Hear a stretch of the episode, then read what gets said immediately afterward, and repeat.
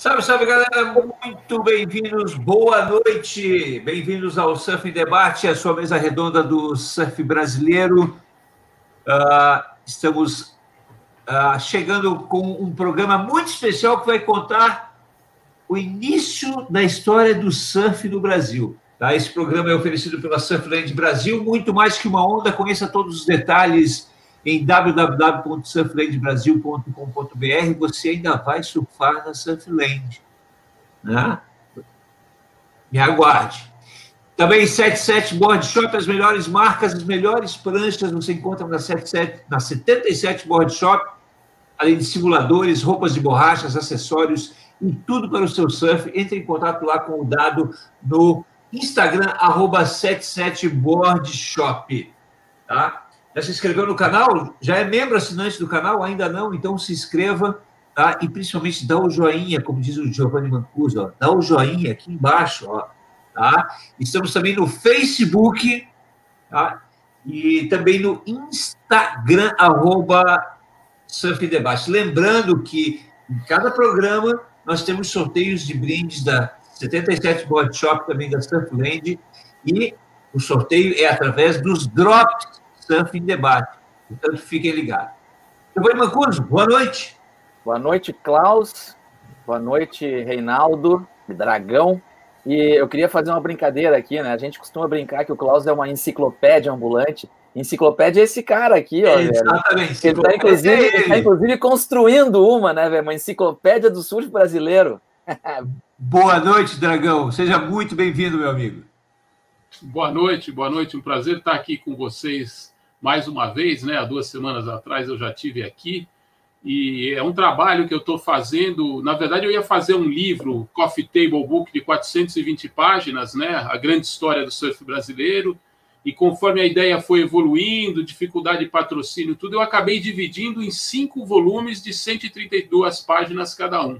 Então vão ser 660 páginas de história. não considero uma enciclopédia, não vai esgotar todos aqueles tomos de uma enciclopédia, mas são cinco volumes e, e, muita história né, em todas essas páginas aí.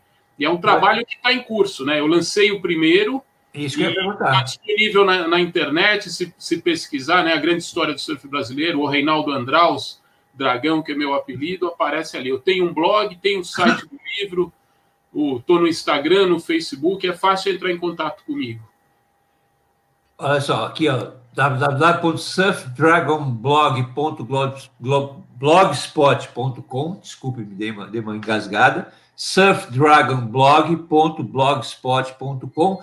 Pessoal, nesse blog vocês encontram histórias fantásticas dos mais variados assuntos referentes ao surf brasileiro. Tá? Hoje mais de 100 postagens que eu já fiz, né, entrevistas longas, que no livro não cabem inteiras, mas no blog eu ponho entrevista completa que eu fiz com várias lendas do nosso surf, informações históricas, desde campeonatos, coisas antigas, coisas recentes, eu analiso. Quando eu fiz uma retrospectiva de 2015, quando o Adriano de Souza foi campeão também, com análise, análise de julgamento, uma série. O meu vício de trabalhar na imprensa desde os anos 80, né? Eu fui trabalhar na Fluir em 86, fiquei até 90. Depois trabalhei como editor, editor das revistas da Hardcore dos anos até os anos 2000 e pouco. Trabalhei na Alma Surf também, fiz curadorias para aquele festival. E agora esse é o meu maior projeto, é o livro A Grande História do Surf Brasileiro, que esse é o volume 1, ó. E você, vocês encontram na internet, vocês podem uh, adquirir, né? Uh, tem vários vários lugares que vocês podem adquirir. É só colocar ali, ó, como comprar a grande, a grande história do surf brasileiro. Mas o que, o, o que, eu, ia, o que eu ia dizer na, abertura é que hoje, hoje vocês vão conhecer um pouco do início do surf do Brasil.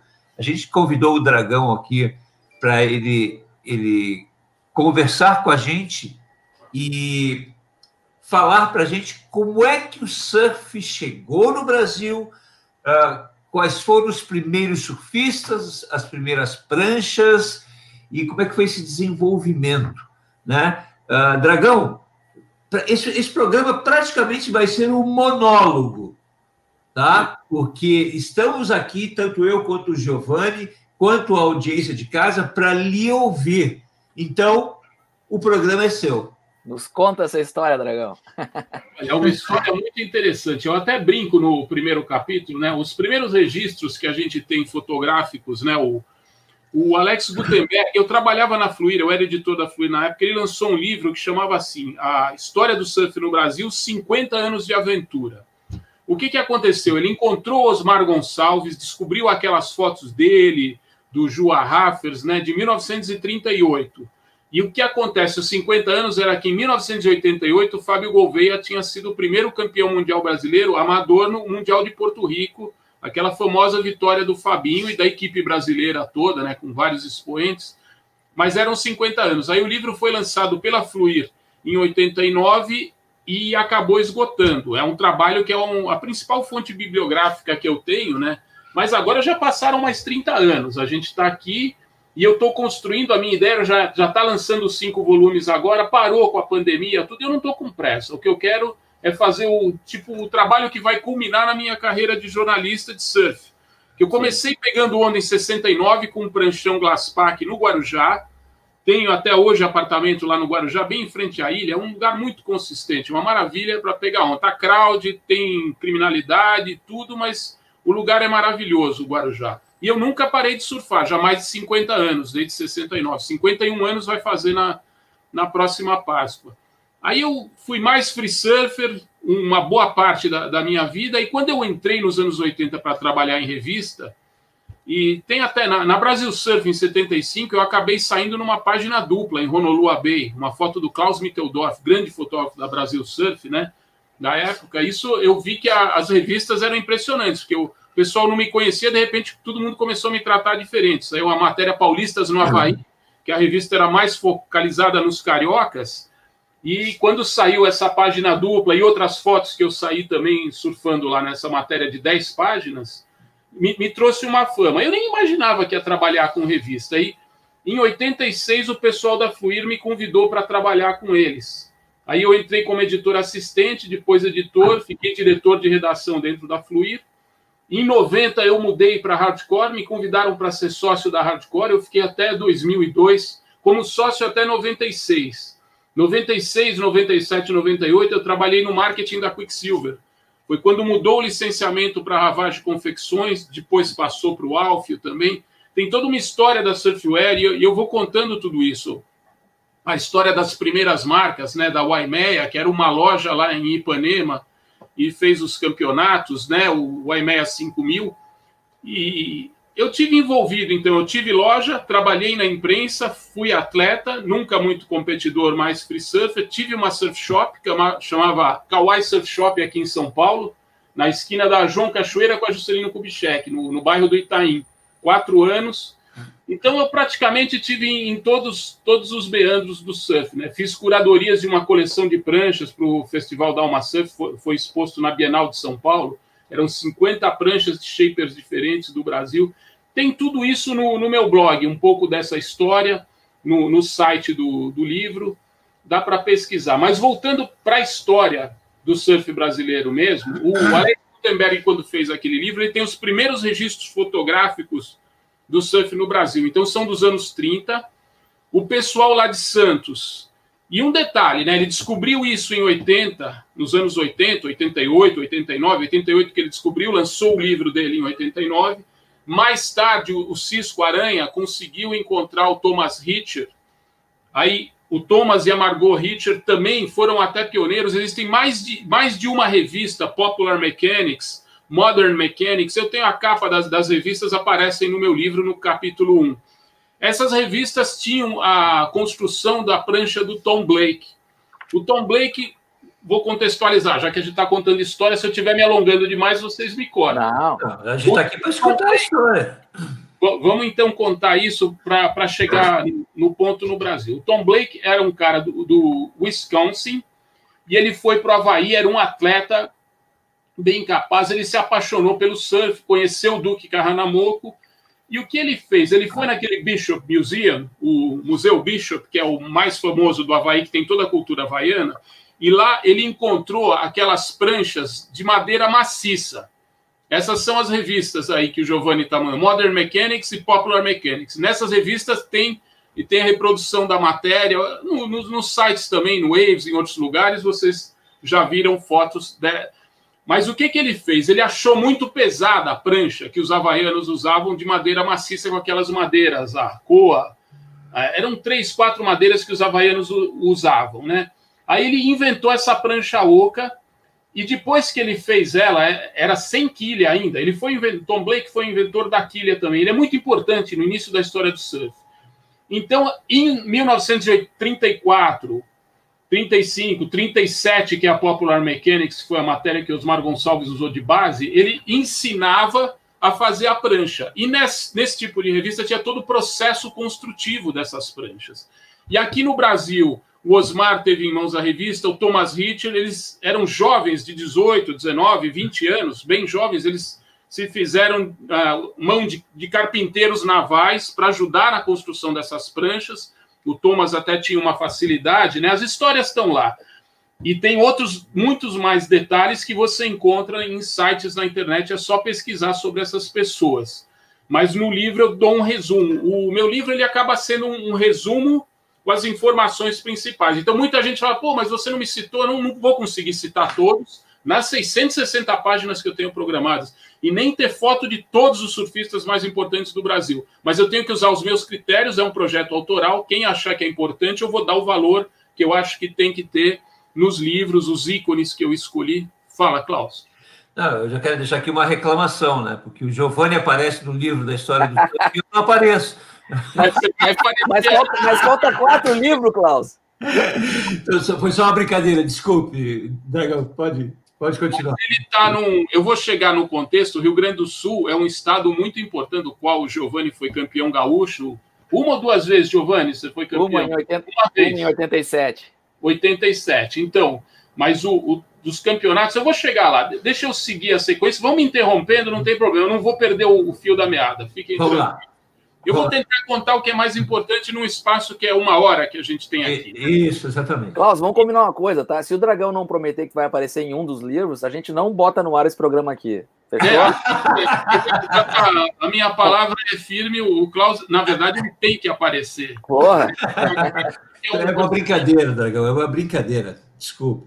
E, e, e citações e tudo, eu, eu vou, vou usar o, o, peso de cada pessoa dentro da formação dessa história maravilhosa. Hoje, eu lembro que eu, na Fluir, na, na Hardcore, eu fazia editoriais. Um dia nós vamos ter o nosso campeão brasileiro. Fala, nossa, mas nunca acontece. Veio o Fabinho, veio o Teco, o Peterson, o... e não acontecia, né? E veio acontecer agora e veio a rodo, né? Então, essa base, como a gente chegou ali, vai estar contado em detalhes nessa, nessa sequência de livros aí, nessas 660 páginas. Voltando. Vamos voltar. Voltando àquele ponto, o que acontece? Então, o Alex Gutenberg, que até ele é autor do prefácio desse, desse livro, aliás, muito legal, porque a gente sempre se chamou de tribo de surf, a nossa tribo, né? Ele dá um conceito que vai além, ele cita a civilização do surf. É muito interessante quem puder ter o livro na mão ver esse editorial dele, o conceito que ele põe, ele explica o que é o espírito de Aloha, Deixa, e nos coloca deixa, como uma civilização. Fala, Giovanni. Deixa eu te interromper dizendo uma coisa, tá? Eu já vou de antemão dizer o seguinte: aqui embaixo, na descrição desse, desse vídeo, vai estar tá um dos links para um lugar onde pode ser comprado o livro, tá? Eu já mandei para a produção ali, eu encontrei aqui, já mandei. Então, quem estiver assistindo aqui, se interessar em comprar o livro, aqui embaixo, ó, só ir na descrição ali que vai estar tá ali o link. Tá? E pesquisando na internet, se você digitar na internet, encontra várias opções. Às vezes tem um lugar que está com desconto. O preço básico do livro é 120 reais, o, o volume, que é um livro de queimadura, alta qualidade. A gente usou papel de primeira linha, entendeu?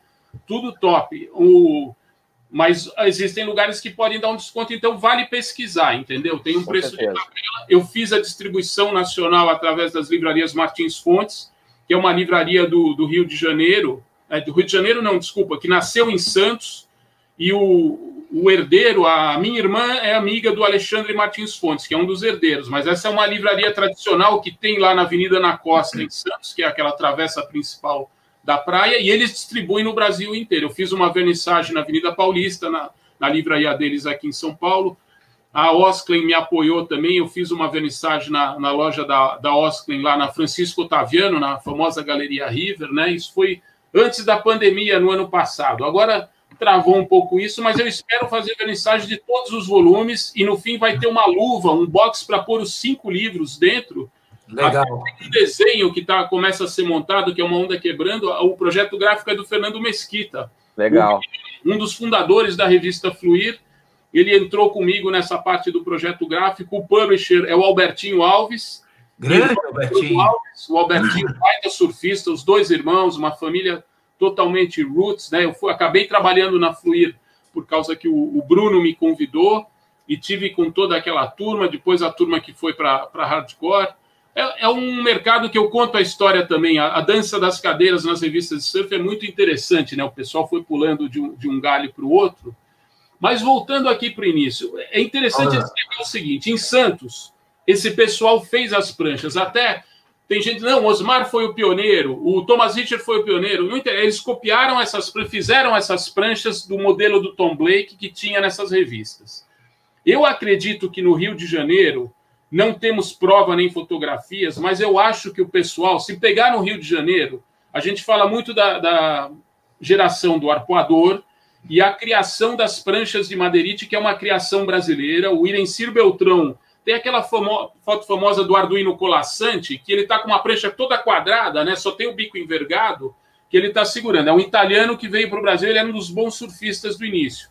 Aquela prancha não era nenhuma madeirite. O Arduino colassante surfava com aquela prancha, o Irencir Beltrão aperfeiçoou ela, fez um acabamento melhor, foi numa carpintaria naval da Ilha do Governador e criou as madeirites já com quilha e é uma criação 100% brasileira. A prancha de madeirite é uma prancha que só teve no Brasil. Olha, Depois, isso eu não sabia. Não teve em outro lugar do mundo. Então, aquilo é uma coisa de raiz brasileira. Mas o que eu coloco é que os pioneiros dos pioneiros do Rio de Janeiro, quando teve a guerra, vieram alguns marujos que devem ter trazido pranchas em navios dos anos 40, 45, levaram as pranchas embora, não ficaram. Mas o pessoal, antes até dessas pranchas de madeirite, já criaram pranchas ocas. Eu cito no livro, tem o, o Paulo Tatite, o Bisão, Luiz Bisão Vital, Jorge Grande, são caras que construíram pranchas que quebraram logo, era uma coisa bem embrionária. Então o surf acabou deslanchando no arpoador com as pranchas de madeirite no Rio de Janeiro. Mas isso, a, o, o, o Irencir Beltrão criou a primeira prancha em 1958, mas já tinha surf no, no, Rio de Janeiro antes.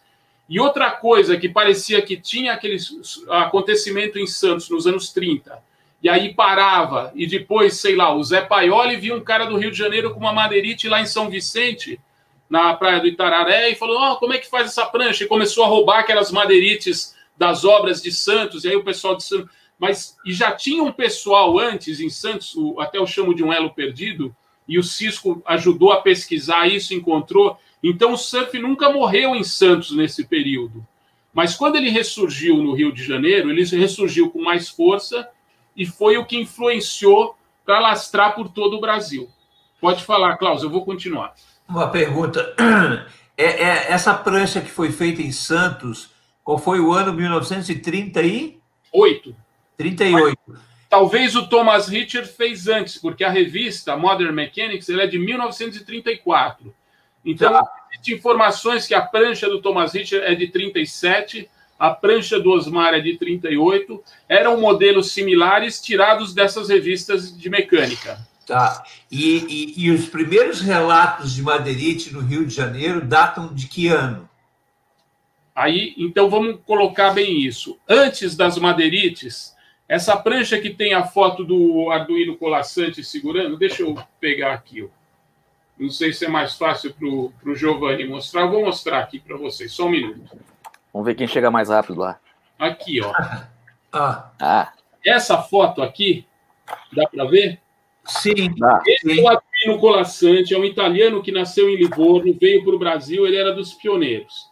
Então, essa foto é anterior a 1958, quando o Irencir Beltrão inventou a prancha de madeirite. O que, que ele fez? Ele viu essa prancha aqui, essa prancha que o Arduino Colassante está usando, o italiano está usando, tinha umas três, quatro pranchas, ou meia dúzia de pranchas que foram feitas, e aqueles amigos, aquela turma que era a turma da caça submarina, que mergulhava ali nas pedras do arpoador, e tinham a, habilidade para lidar com as ondas e aquele pontão, eles começaram a pegar onda ali.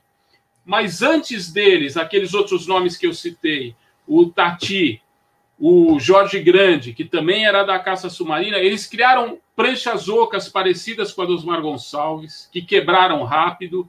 Então, houve outros modelos, talvez já nos anos 40.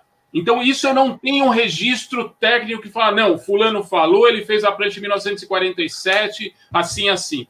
A gente tem as informações de Santos da data, 38. Tá, mas então entre 38 e 58 não existem registros. Não, tem, em Santos. No não, livro. Não, entre, não, entre 38, entre 38 e depois uh, o início do Rio de Janeiro com as madeirenses em 58. No, e no Rio de Janeiro, essa foto aqui maior, ó, esta aqui, Sim. é um cara que fez prancha em Santos, essa foto é em Santos. Em cima ah. é o ah. Chico, olha ali, já com uma prancha de fibra de vidro. Essa de madeira oca, isso tá. aqui é dos anos, início dos anos 60 ou fim dos anos 50 em Santos. E no, no Rio de Janeiro, nós não temos registros fotográficos, uhum.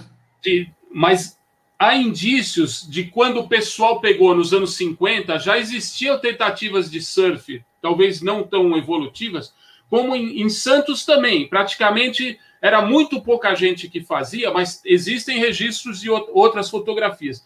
E eu vou dizer mais: a gente tem o Rio de Janeiro, digamos, tem o, o, o, início do surf no Brasil, a gente tem que caracterizar que foi anos 30 em Santos. Agora, o Eduardo Rosa tem um pessoal de Imbituba que a gente nunca soube, achou que quem iniciou o surf no Sul foi o Paulo Sefton, a família Gerdau Johan Peter, que realmente foram pioneiros, trouxeram madeiretes do Rio e depois teve a fábrica dos Petini, né, aí na, na rua, na Avenida Farrapos, né, Giovanni, que tinha é. uma fábrica de pranchas junto com a Glaspac e com a São Conrado, que foram as primeiras fábricas de fibra. Mas para o Rio Grande do Sul vieram essas pranchas de madeirite trazidas pelos Johan Peter, que iam para o Rio de Janeiro, viram o pessoal, a turma do Irencir Beltrão, pegando onda, compraram uma prancha de madeirite e levaram para o Rio Grande do Sul. Só que em Imbituba, o Eduardo Rosa achou um pessoal que construiu pranchas ocas estilo modelo do Tom Blake e tem esse registro anterior. Não sei se vocês têm conhecimento. É interessante vocês conversarem com o Eduardo Rosa, que ele achou vivas. Olha, pessoas. que legal, hein? No, no blog dele, Surf Mais, tem essas informações. E digo legal. mais, o Armando Diniz e o Henrique Oliveira, no Rio Grande do Norte, encontraram também um pioneiro que produziu uma prancha de madeira anterior às pranchas de madeirite, lá em Natal, no Rio Grande Uau. do Norte. Na Bahia tem histórias também. Então, o que acontece? O Brasil é muito grande. E tinha pessoas que, no, no Rio Grande do Norte, ali em Natal, durante a guerra, houve muito contato. Ali tinha uma base militar em Fernando de Noronha, tudo. Então, esse pessoal que construiu a prancha lá no Rio Grande do Norte, ele pode ter como referência essas pranchas americanas que apareceram lá de madeira, porque a prancha de madeira é oca, ela é menor. Então eles têm foto também e registro e conversaram com esse pessoal. Esse pessoal ainda está vivo, então alguns a gente pode conversar. Então o que, que eu destaco?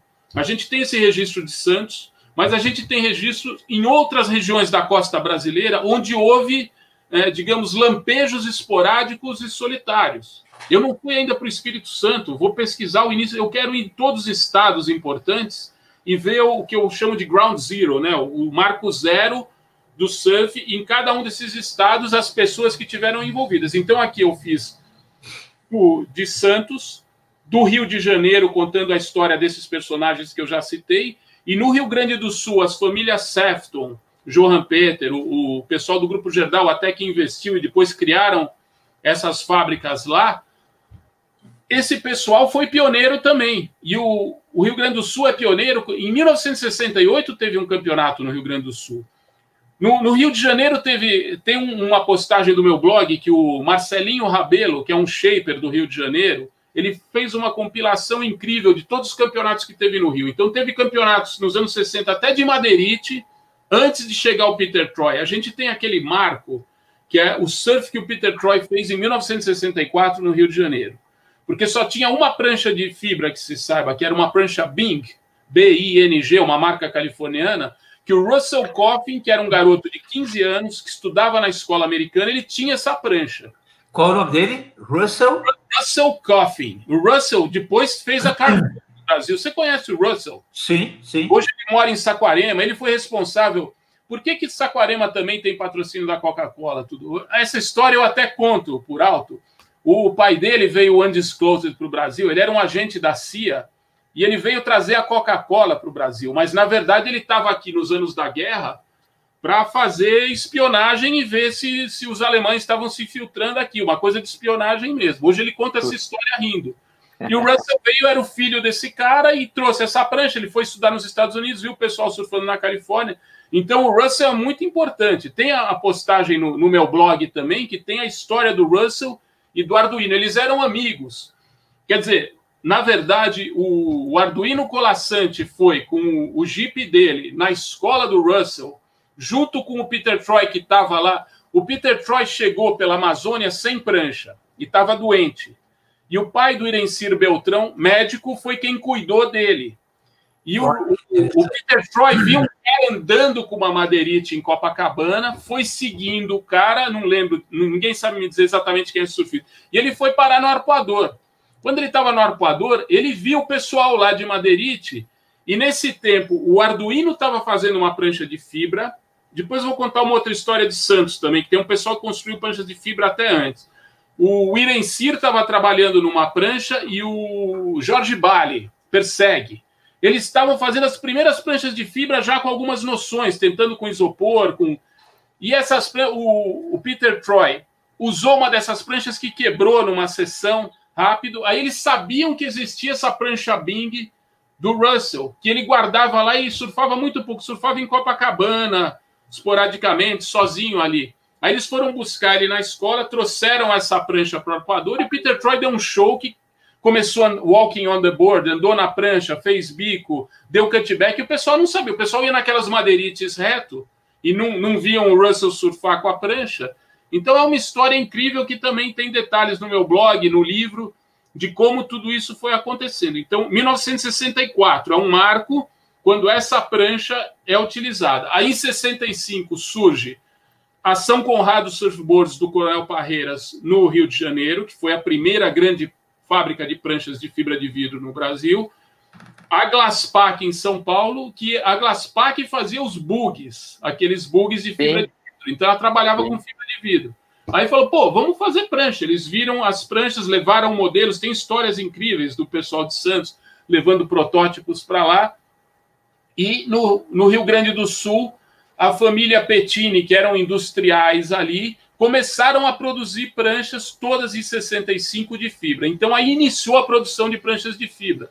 Depois o pai do Paulo Sefton, que o Fernando Sefton, pai do, do Paulo e do Mico, dois grandes surfistas, né? O Paulo Sefton até hoje é, é craque de gaúchos, ele investiu porque ele trabalhava, ele formou a União de Bancos Brasileiros, tudo era do ramo bancário. Ele investiu na fábrica junto com os Gerdau, lá no Rio Grande do Sul, e o Fernando Sefton investiu também no Ciro Beltrão. Eu acho que vocês já ouviram falar das pranchas Ciro, Ciro com Y, que é o irmão do Irenciro Beltrão, ele tinha pranchas de alta qualidade. Amigos meus de São Paulo, além da São Conrado, traziam as pranchas Ciro. As pranchas Ciro eram fabricadas pelo Ciro Beltrão, irmão mais novo do Irencir, junto com o investimento do Fernando Sefton. Então começa a ter essa ligação e essas fábricas de prancha já de fibra que vão correndo. Outra coisa interessante que eu, que eu ia falar é que em Santos, também está citado no livro, o Manuel dos Santos ele ganhou medalha, ele foi medalha de prata em Roma, nas Olimpíadas de Roma.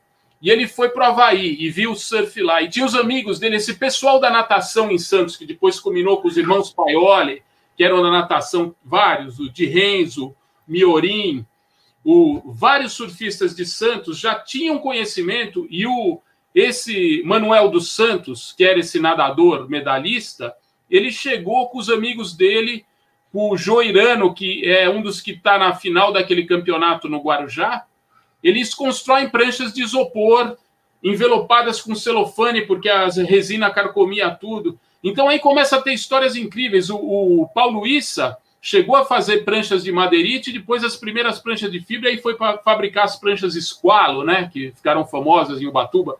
Trabalhou com vários shapers, né? Os Fagiano, que é o Cocó, vocês ouviram falar do Cocó também lendário, ele começou com prancha de madeirite e depois foram produzindo pranchas de fibra de vidro. O Homero é desses pioneiros. O Homero produziu um outro tipo de prancha, que era uma mini prancha, eu vou mostrar aqui para vocês. É uma prancha menor, equivalente às, às grandes pranchas, se chamava caixa de fósforo. Essa prancha aqui, ó. Essa é uma réplica que o Eduardo Argento, o Dudu, dos irmãos Twin, uhum. falecido. Não está pegando muito bem, mas está no livro. E tem também imagens no, no, no meu blog. Sensacional. É, produzidas em Santos, o Homero, antes de começar a fabricar prancha de vidro, fibra de vidro, ele chegou a produzir 30, 40 pranchas dessas que vendiam em lojas de guarda-sol, de cadeira de praia, aquelas lojas de tinham essa prancha que eles chamavam caixa de fósforo. No Rio de Janeiro, teve a porta de igreja, aquela prancha que o Arduino está usando, que eu mostrei antes, chama é. porta de igreja. Quadrado. E a, a de Santos era a caixa de fósforo. Essas pranchas eram quadradonas, só que a de Santos era oca e a do Rio de Janeiro era um compensado que gerou as madeirites. Essas caixas de fósforo é uma influência das que vieram dos, das revistas Popular Mechanics, da prancha do Tom Blake. A madeirite, como eu falei, é uma invenção brasileira que foi criada, uma chapa de compensado de madeira. O madeirite tinha alta qualidade naquela época. Bom, eu vou deixar, vou, vou beber um pouco de água aqui e deixar vocês fazerem a próxima pergunta. Mas é um cenário muito grande que eu recomendo pesquisar no blog e ler o livro para quem se interessar. Os detalhes estão lá. Deixa, deixa eu te, te contar uma coisa, uh, uh, Dragão. Eu, na hora de fazer, quando a gente começou a pesquisar para criar o, o, evento Madeirite que a gente faz aqui, uh, eu te confesso que eu até sabia, mas eu não estava ligado é, na, na, o, o que, que, exatamente era madeirite para nós aqui no Rio Grande do Sul. Madeirite é compensado naval. E aí, madeirite, prancha de madeirite, prancha de madeirite, porque as madeirites, as madeirites. Cara, quando caiu a ficha, eu disse, cara, porque daí o, o, o, o doutor Jorge Gerdau contou pra gente a dificuldade que era entrar na onda com uma madeirite, que eles tinham que usar um pé de pato, em um dos pés eles usavam um pé de pato para entrar na onda. De Depois, na frente. Pé de trás, é, é. E aí, aí, cara, aí tudo começou a fazer sentido. Meu Deus, cara, surfar com uma prancha de madeirite devia ser um caos, velho. Troço pesado, chato, grosso. Né? Mas era o que tinha na época, né, né Giovanni?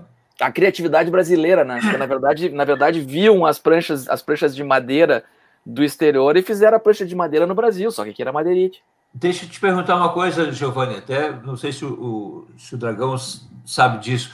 Teve um, teve um, um Madeirite onde a gente fez uma entrega de prêmios no, no Dado Bier ali de Torres. Né? Tá. Não sei se. Não, não, acho que. Não, minto, desculpa, acho que era uma etapa do circuito brasileiro. Não, teve, teve, teve um, teve um Madrid que a gente fez uma. Que a gente entregou as homenagens na Dado Bier de Torres. Isso, isso, isso, tá. isso, foi isso. E, e, eu me lembro que eu entrevistei um, um senhor que inclusive tempo depois ele faleceu, e ele tinha uma história. O de... dragão, o dragão sabe dessa história. Ele é ajudei... no capítulo do Rio Grande do Sul, né?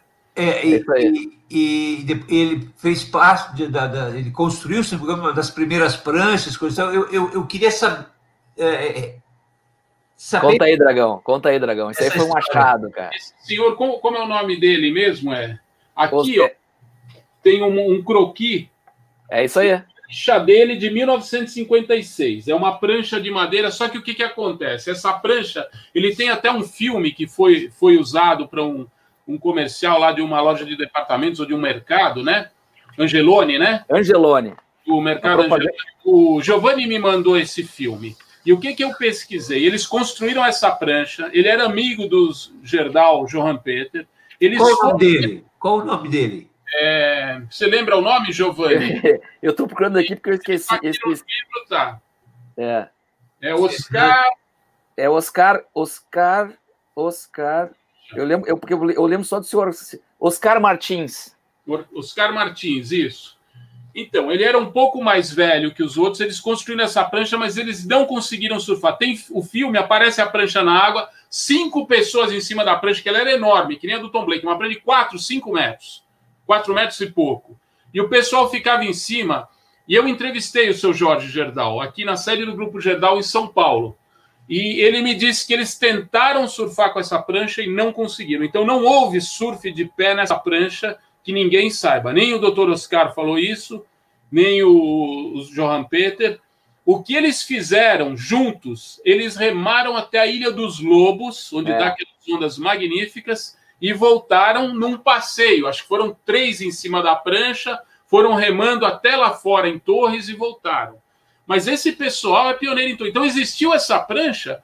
Agora, não sei, Giovanni, aí teria que conversar, né? Eu conversei com o João Valeg, o o Tupinambá, que são outros pioneiros, do, estão todos citados no, no meu livro, do, do, Rio Grande do Sul, tiveram a primeira surf shop do Rio Grande do Sul e depois de Santa Catarina. E, na verdade, eles começaram surfando depois da época das madeirites. É. Agora, é. pode-se encontrar, como foi encontrado em Santos, muito pelo trabalho do Cisco Aranha, o, o, o elo perdido entre Osmar Gonçalves, Thomas Hitcher e aquela turma, e o pessoal que veio com as madeirites depois, esses nadadores do Clube de Regata Santista e tal, né? A turma dos irmãos Paioli, do Di Renzo, do Joirano, né? Que o pai dele era o treinador do, dessa turma, né? Do, dos Paioli. Eles têm um elo perdido ali, pode ser que tenha no Rio Grande do Sul, mas não sei, não encontrei, ninguém comentou disso.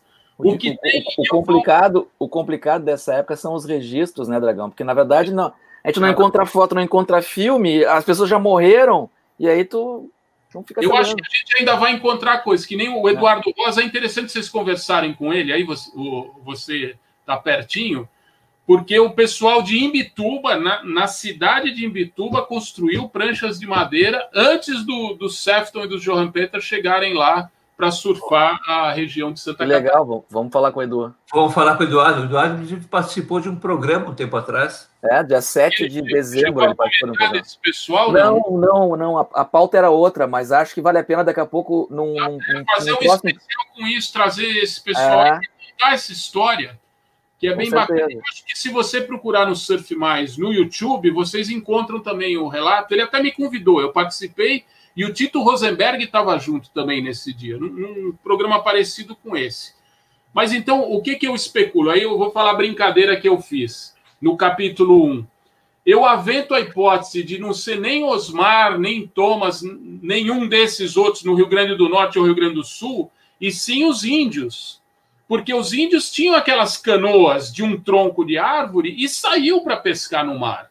E se o pessoal do Peru, com aqueles cabalitos de Totora, voltavam surfando, por que não os índios brasileiros? Não tem registro nenhum. É. E, sabe, um dia alguém vai descobrir. Então, eu acho que há uma grande possibilidade dos primeiros surfistas brasileiros serem os índios guaranis, ou os tupis, tupinambás, ou, ou lá na, na Paraíba, onde tem os potiguaras da Tininha, né? Uma grande. Exatamente.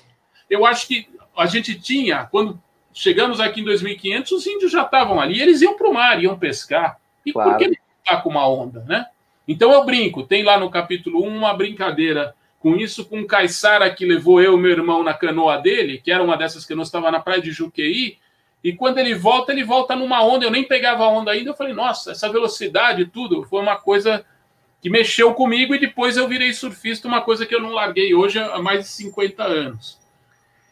E Bom, podemos voltar. Aí nós passamos as pranchas de madeira e começaram as de fibra com essas três fábricas. Então, no Rio de Janeiro, a mais importante é São Conrado, a Glaspac de São Paulo e a Petini, que são pranchas fabricadas em Porto Alegre. Aí começaram, o que, que aconteceu? Por que, que essas fábricas implodiram? Porque aí cada shaper, na São Conrado, o Rico trabalhou lá, o Ciro Beltrão trabalhou lá, vários dos shapers cariocas mais importantes. O Tito Rosenberg ia trocar ideia com o Coronel Parreiras direto, não chegou a trabalhar, mas depois o Tito foi morar na Califórnia, trabalhou em duas, três fábricas lá em San Diego e aprendeu e trouxe a melhor tecnologia. Aí o Rico ficou com a fábrica do Tito lá em Guaratiba e começou com as Rico Surfboards, que eram no início, na virada dos anos 70, quando ele foi campeão. O Rico, e vocês vão conversar com ele, ou já devem ter conversado, ele começou fabricando as pranchas ali. Ah, você achou o surf? Então, é esse pessoal aí, você já encontrou. Ó, oh, o Eduardo Rosa, esses são os pioneiros de Santa Catarina. É interessante Eu... o Surfing Debate conversar com esse pessoal aí Põe, põe na pauta, Klaus, para vocês trocarem uma ideia. Colocar, com certeza, com, com certeza. Fazer essas histórias em detalhes. E o pessoal do Rio Grande do Norte, você conhece o Armando Diniz, né, que é representante da claro.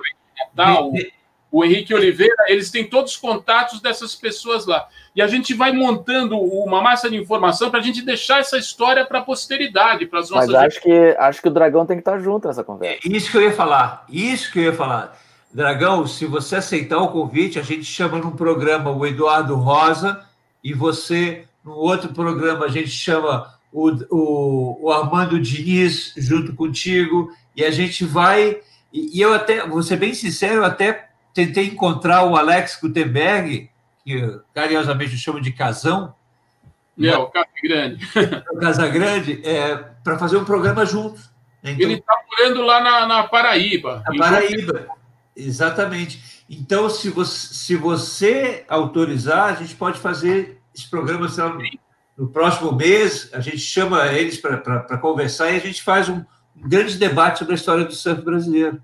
Sim, podemos, podemos fazer isso e eu estou à disposição no, no que eu tiver dentro da minha disponibilidade de tempo, tudo a gente agendando com antecedência, como você me avisou e esse horário aqui está dando para a gente conversar. Eu estou à disposição para passar a minha ideia o livro, agora, eu estou lançando, é um projeto cultural, né? Que eu tenho, eu tenho que captar ICMS, né? Então, qualquer Sim. empresa. E é de São Paulo. Eu tentei na Lei Rouanet no federal, eu não consegui. Uma série de. Também a, a Lei Rouanet estava. Os caras queriam verbas grandes para poder tirar o deles. Eu estou fazendo tudo certinho. Então, eu consegui aprovar no PROAC ICMS de São Paulo. Então, eu tenho 3% das verbas de ICMS do estado de São Paulo. Então, quem me apoiou no, no primeiro volume foi a Osclen com as lojas de São Paulo a Resil, que é de um grande amigo meu, Sérgio Sachs, ele viajou comigo para Nias em 1980, tudo. É indústria de autopeças, eles fazem extintores de incêndio, cinto de segurança para a indústria automobilística. E um colega meu de colégio das lojas Baiar, você vê que são os três logos que estão ali no, no meu livro. No, até vou mostrar aqui uma deferência a eles, quem, quem me apoiou. Isso aqui é o, o, o projeto cultural foi apoiado por essas marcas. Tá aqui eles, estou olhando aqui. Quartos ah. do estado de São Paulo. Eu vou continuar captando a Resil, a Baiar e a Osclen foram as três marcas que me apoiaram. E várias outras marcas me apoiaram no blog.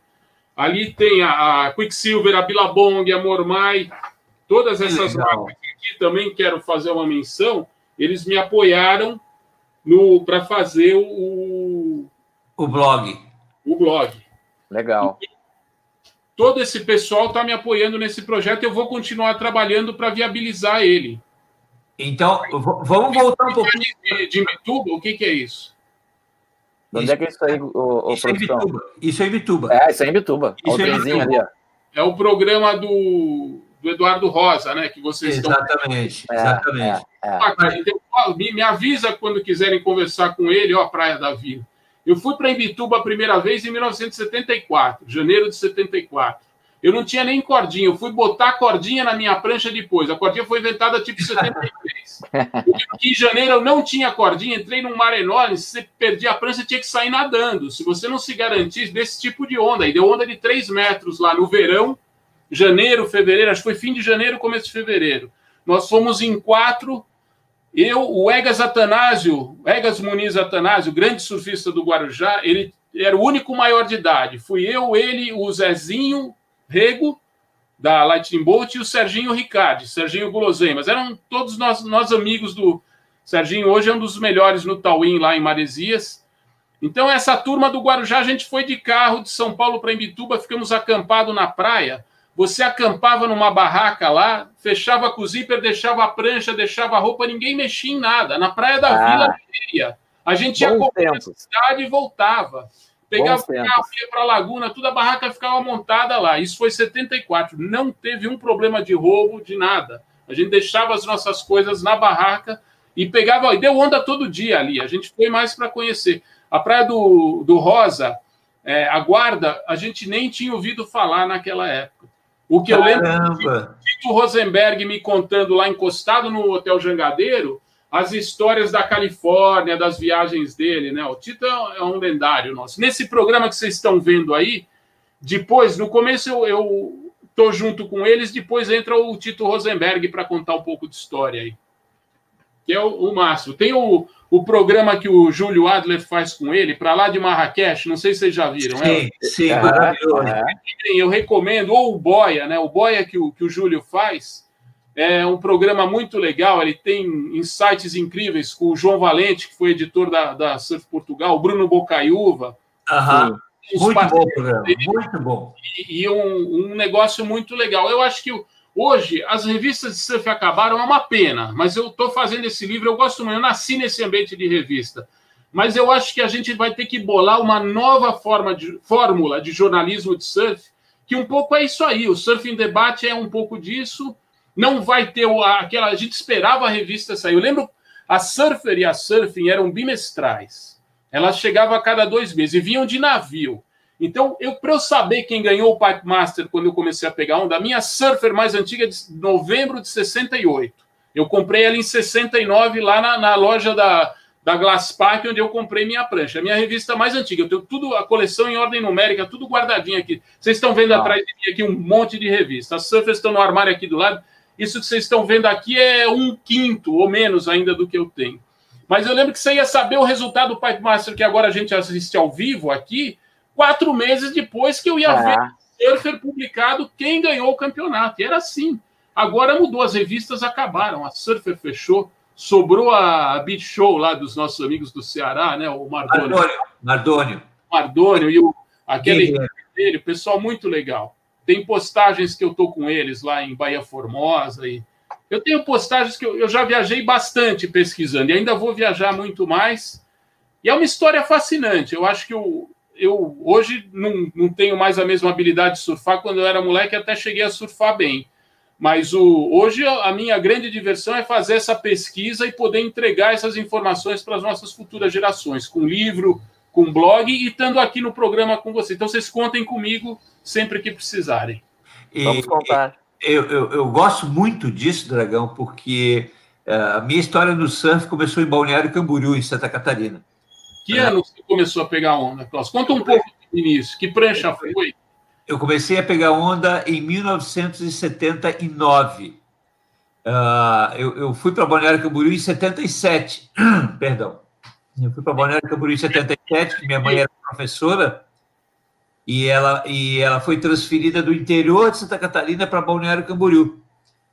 Uh, e, e e eu me lembro que a primeira vez que eu cheguei na praia, que eu vi o mar, que eu até então eu nunca tinha visto o mar, a primeira coisa que eu fiz foi correr e, e dar um gole de água.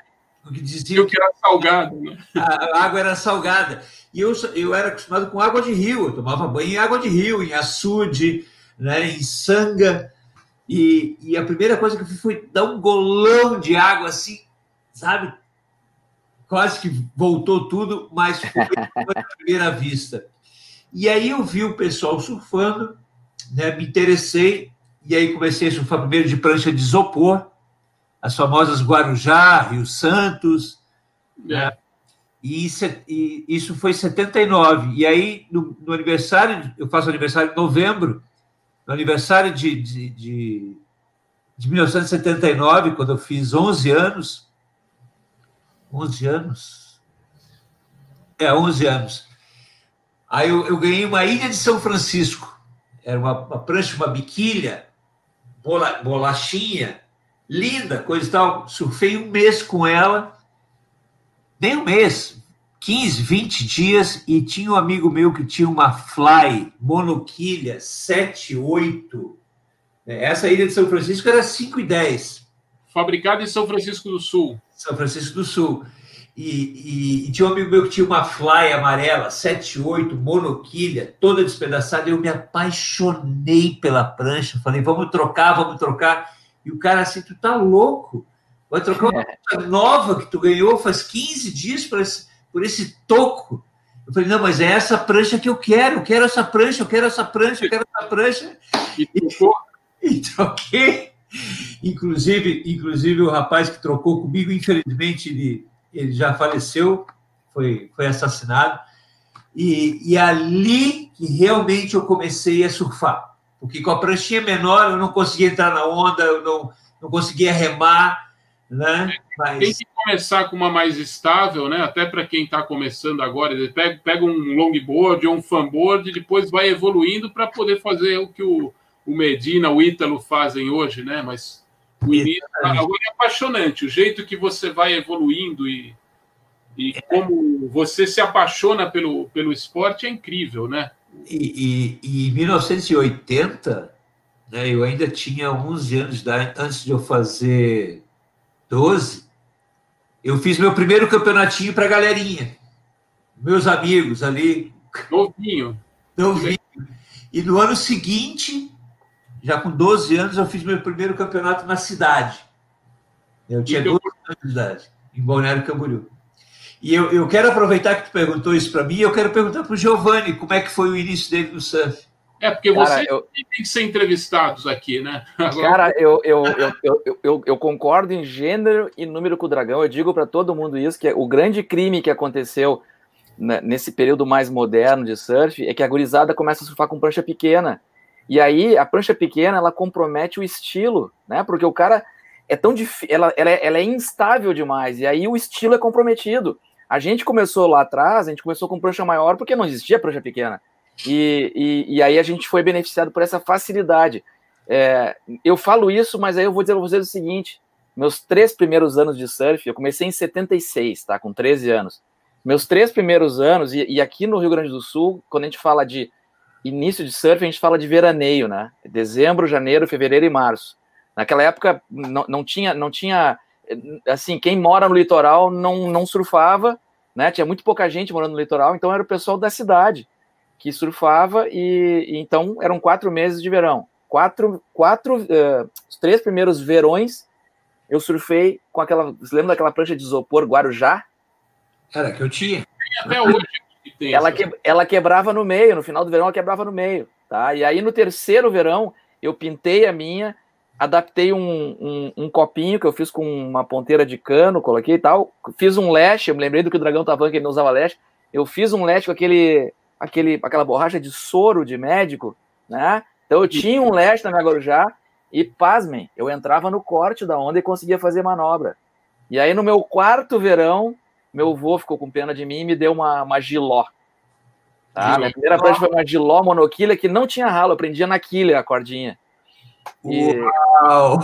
É, é, é. E, e, foi assim, cara. E eu tinha, meus avós tinham uma casa na beira da Praia da Cal, em Torres. Beira, beira mesmo. A casa, fica, quando o mar tava de ressaca, a onda passava, assim, não tinha como entrar na casa. E, e aí, isso, antes de eu começar a surfar, eu ia para lá no verão, eu passava 15 dias do verão lá sempre. E eu ficava vendo aquela galera já surfando. Aí estamos falando de 73, 72, 74. E eu ficava olhando aquela galera e, e meus parentes chegavam assim: e aí, Giovanni, tu não vai lá fazer isso aí também?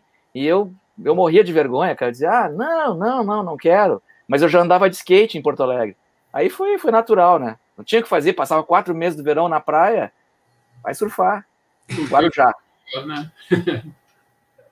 é, Dragão, olha só, a gente está chegando ao final do programa já. Uma hora já passou assim, ó. Já foi. É, a gente chegou na história quando começaram a aparecer todos esses shapers aí, as pranchas autorais, né? Aí começou a alastrar. A gente pode ir pegando esses pedaços, pegando personagens, o, que nem há duas semanas atrás a gente conversou com o Daniel Friedman, cada história incrível que ele tem para contar, né? E você vê, você pegar o Rico, ele, o Iso Ansler, o Iso Ansler foi o segundo colocado para Otávio Pacheco naquele campeonato do Pier, né? tem um capítulo que fala do, do Pier no, no, livro. Todos eram shapers, né? Você pegar aquela final, tá o Ricardo Vanderbilt, que também morreu aí no, no sul, né? Um grande shaper, eu tive pranchas dele, né? Uhum. Chamavam ele de Dr. Shaper. Então, os surfistas eram shapers, e até se você pegar os do circuito mundial internacionais, o Mark Richards fazia as biquílias, o Simon Anderson. Então, tem, tem essa história. E os surfistas brasileiros, esses pioneiros, exceto raras exceções, eles eram shapers também, né? Então é interessante você pegar um, um, programa desse Surfing Debate, talvez pegar shapers pioneiros do Brasil e eles contarem como eles começaram a fabricar pranchas, as referências. Tem muitas histórias aí. Eu, eu posso fazer algumas sugestões, né? E eu estou construindo o meu livro nesse formato aí, Obrigado de vocês estarem divulgando tudo. E para mim é um trabalho de, de médio e longo prazo que eu vou fazer, é uma paixão minha, né? Talvez no fim da história eu nem ganhe dinheiro com isso, mas eu estou tentando fazer da, da melhor forma possível e, e vou fazer com. Eu sei que eu estou deixando um legado importante. É o, é, o, é o ápice do meu trabalho na imprensa de surf. Esse, mas, esse deixa eu te perguntar uma coisa, Dragão. O, estão previstos cinco livros, certo? E depois talvez eu faça anuários depois, é uma ideia. É, eu ia te perguntar isso, né, porque a história não vai terminar no, no, no quinto, né? E eu quero fazer um documentário também, transformar minha coleção de livros num documentário de duas horas ou uma hora e quarenta, um, um documentário denso que eu possa participar com especialistas. O Alberto Sodré, que foi meu sócio na Hardcore Educação. Outro tema importante talvez você trazer fotógrafos de surf para conversar com certeza. Com eles. Aí, um deles, o Sebastião, o Bruno Alves, o Alberto Basílio. Basílio. Esses pioneiros, o Cosari, que está morando na Itália, hoje fazia foto de dentro d'água, muito bom. O Klaus Mitteldorf. O Klaus Mitteldorf hoje fotografa moda, mas ele é embrionário, né? Atila Sbruzzi. O Fedoca é excepcional, está até hoje trabalhando e vivendo disso, né? Exatamente. Ele me ajudou muito lá no Rio de Janeiro, o Fedoca, com, com é, uma... é, é, Deixa eu te fazer uma pergunta, Dragão. Você aceitaria participar do programa, será uma vez por mês, junto com outros convidados, para a gente ir contando essa história do que já tem no seu livro. Né? Sim, vocês me avisando com antecedência, eu me programando, a gente pode fazer isso aqui. Boa. Ó. o meu home office aqui que vocês estão vendo em São Paulo, na capital, é, é aqui perto do centro, né? No, é quase, quase o centro, né? Santa Cecília. Cada estação Santa Cecília do metrô, do shopping Higienópolis.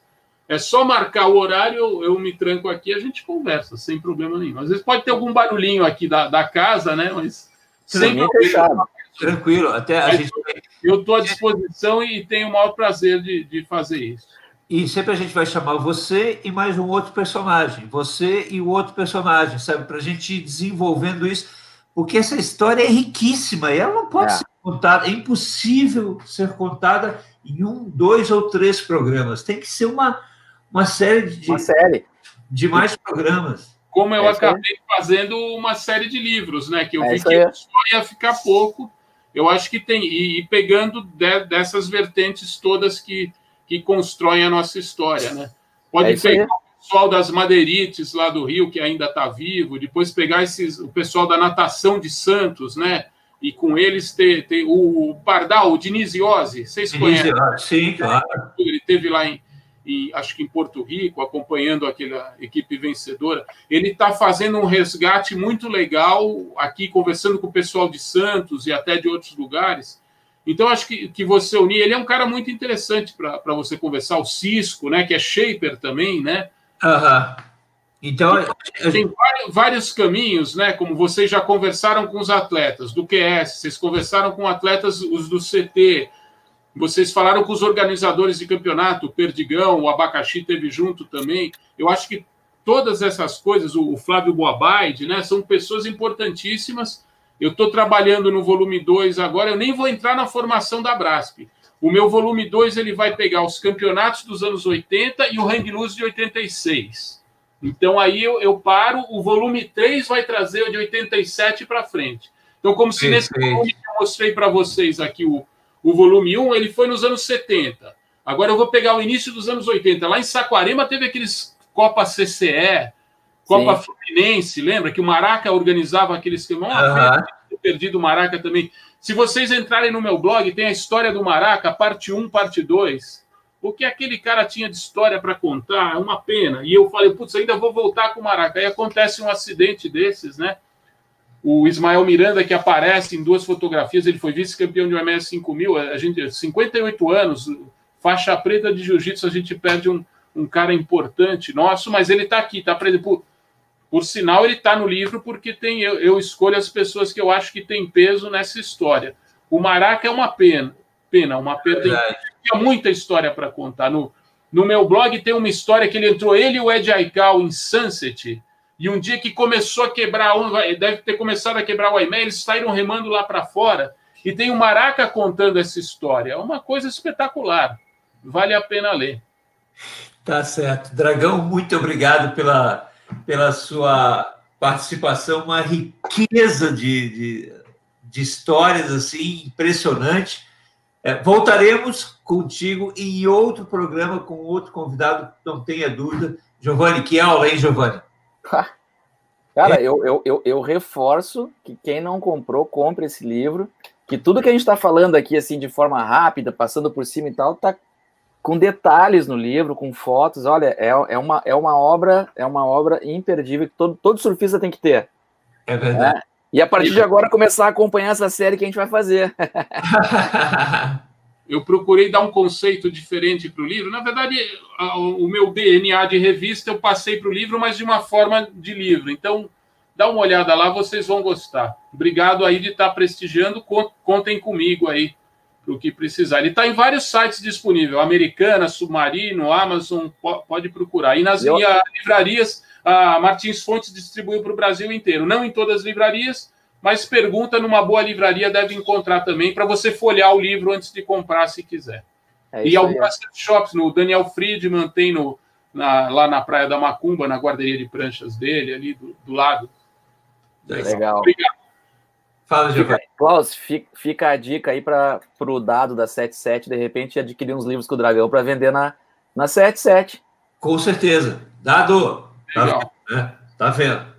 Pessoal, muito obrigado. Tá? Você não se esquece, antes de ir embora, assina o canal, dá o joinha, tá bom? E tem sorteios da Surfland e da, da 77 Board Shop nos drops que são diários, tá bom? Então fiquem ligados, não percam, ganhem prêmios e fiquem ligados aqui no Surf Debate, a sua mesa redonda do surf brasileiro. Fala, Giovanni. Fantasy. Liga do Surf Debate no Fantasy da WSL. Entra lá, no final do ano, leva uma prancha zero, o campeão do nosso Fantasy. Tá certo. Valeu, galera! Obrigado, Dragão, um abraço, Giovanni. Valeu, turma. Valeu, Dragão. Valeu, Klaus. Até o próximo. Tchau.